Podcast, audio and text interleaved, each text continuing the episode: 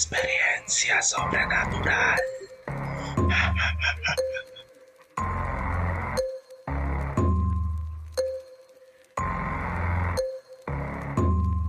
Saludos, bienvenidos a su programa Experiencia Sobrenatural. Con este servidor, mi nombre es Rep y quiero darle la bienvenida. En el día de hoy, en el que nos ven o nos escuchan, le vengo a traer pequeñas historias, cinco de las que hemos estado subiendo en TikTok. Espero que la disfruten.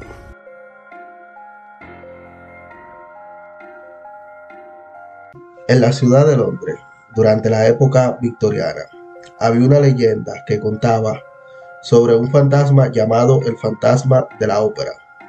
Se decía que este fantasma solía aparecer en el teatro de ópera durante las noches de presentación, causando extraños fenómenos y perturbando a los actores y al público. Muchas personas afirmaban haber visto al fantasma de la ópera con una máscara blanca y un traje negro y oído su voz grave y misteriosa. Según la leyenda, el fantasma era el espíritu de un compositor enloquecido llamado Eric, quien había sido rechazado por la mujer que amaba y que había construido un laberinto secreto debajo del teatro para vengarse. Desde ese entonces, el espíritu de Eric seguía vagando por el teatro de ópera, buscando una compañía que nunca tuvo en vida, aunque muchas personas temían al fantasma de la ópera, otros creían que era una figura romántica y misteriosa que solo quería encontrar el amor que nunca tuvo en vida. En la ciudad de Atenas había una leyenda que contaban sobre un espectro llamado el fantasma del cerro. Se decía que este fantasma solía aparecer en las noches de luna llena, en el alto del cerro de los muertos, donde estaba enterrado el antiguo cementerio de la ciudad. Muchas personas confirmaban haber visto al fantasma del cerro vagando por el cementerio con una túnica blanca y un rostro pálido y triste. Según la leyenda, el fantasma era el espíritu de una joven llamada Eudírice, quien había sido asesinada por su marido celoso hacía muchos años. Desde ese entonces, el espíritu de Eudírice seguía vagando por el cerro de los muertos en busca de venganza contra su asesino. Aunque muchas personas temían el fantasma del cerro, otros creían que era una presencia amistosa que solo quería encontrar paz. Interesante. Recordándole también que nos pueden seguir en todas las redes sociales como TikTok, donde subimos pequeñas historias como esta, la que cual le estamos compartiendo hoy en día.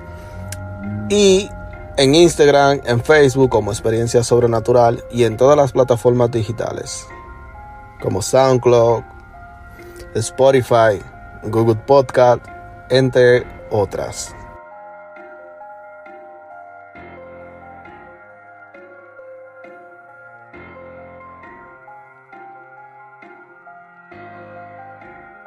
En los 90 era un pequeño pueblo llamado Shadow City, donde siempre había una sensación de inquietud en el aire. Los vecinos aseguraban haber oído voces misteriosas y haber visto sombras extrañas en las calles de noche. Nadie sabía exactamente qué estaba pasando, pero todos tenían miedo. Y que en Shadow City había una leyenda muy antigua que hablaba de un ser maligno que habitaba en las sombras y que se alimentaba de la vida de las personas. Un día un grupo de jóvenes decidió investigar el misterio y descubrir la verdad. Armados con linternas y cámaras de vigilancia, comenzaron a recorrer las calles oscuras y siniestras del pueblo. Pero pronto se dieron cuenta de que no estaban solos. Algo o alguien lo estaban siguiendo. Acechándolos desde las sombras, los jóvenes corrieron lo más rápido que pudieron, tratando de escapar de la criatura que los perseguía. Cuando finalmente llegaron a la salida del pueblo, se dieron cuenta de que habían sido engañados. La criatura maligna era en realidad uno de ellos, un amigo que había desaparecido hacía años y que había sido poseído por el espíritu de la leyenda. Los jóvenes lograron escapar, pero nunca olvidarán aquella noche terrorífica en Charles City.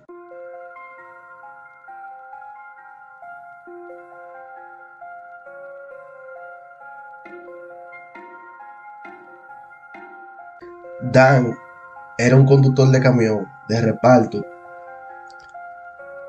que solía hacer respaldo por todo el país, pero en invierno solía evitar las carreteras de montañas porque eran peligrosas debido a la nieve y el hielo. Sin embargo, un día Dan recibió un encargo que se requería que se entregara un cargamento de medicina al pueblo remoto situado en las montañas. Dan sabía que no era una buena idea, pero necesitaba el dinero y no quería decepcionar a sus clientes. Así que se puso el volante de su camión y comenzó a subir por la carretera de la montaña. A medida que avanzaba la nieve comenzó a caer con más fuerza. La visibilidad disminuyó. Dan intentó seguir adelante, pero pronto se dio cuenta de que no podía ver nada más allá del parabrisa cubierto de nieve. Intentó detenerse y volver atrás, pero era demasiado tarde. El camión comenzó a patinar y a deslizarse hacia el borde de la carretera. Dan intentó desesperadamente recuperar el control, pero el camión se volcó y cayó por un precipicio aterrizando en un río congelado a varios metros más abajo. Dan logró salir del camión antes de que se sumergiera en el agua, pero se dio cuenta de que estaba atrapado en el río congelado y no podía volver a la carretera. Todas sus llamadas de socorro fueron inútiles, ya que nadie podía escucharlo debido a la tormenta de nieve. Dan se quedó solo en el río congelado, temblando de frío y con miedo a que nunca volviera a ver a su familia otra vez. Y así fue. Dan nunca volvió a casa y se dice que su espíritu aún ronda por las carreteras de las montañas, buscando a otro conductor infortunado que se cruce en su camino.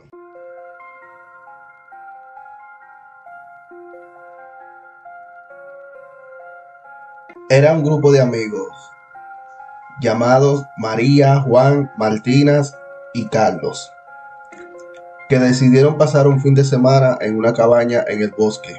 Estaban emocionados por la aventura y la oportunidad de desconectarse de la vida cotidiana.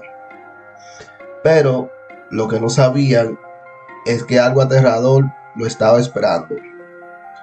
Una noche, mientras estaban durmiendo, fueron raptados por extraterrestres.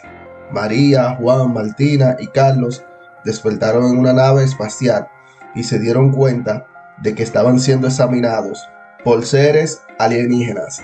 Los extraterrestres parecían estar interesados en su cuerpo y le hicieron pruebas extrañas y dolorosas. Los amigos lucharon por escapar, pero era inútil. Estaban atrapados en una nave extraterrestre sin saber si algún día volverían a casa. Pasaron días en la nave sin comida ni agua y comenzaron a perder las esperanzas de volver a ver a sus seres queridos. Finalmente, cuando todo parecía perdido, los extraterrestres lo devolvieron a la Tierra. María, Juan, Martina y Carlos estaban destruidos y aterrorizados, pero al menos estaban de vuelta en casa. Nunca volvieron a hablar de su experiencia con los extraterrestres, pero siempre recordarían el terror que sintieron mientras estaban atrapados en la nave. Y esto ha sido todo por hoy, mi gente. Muchas gracias y se le agradece el apoyo y que Dios nos lo bendiga siempre.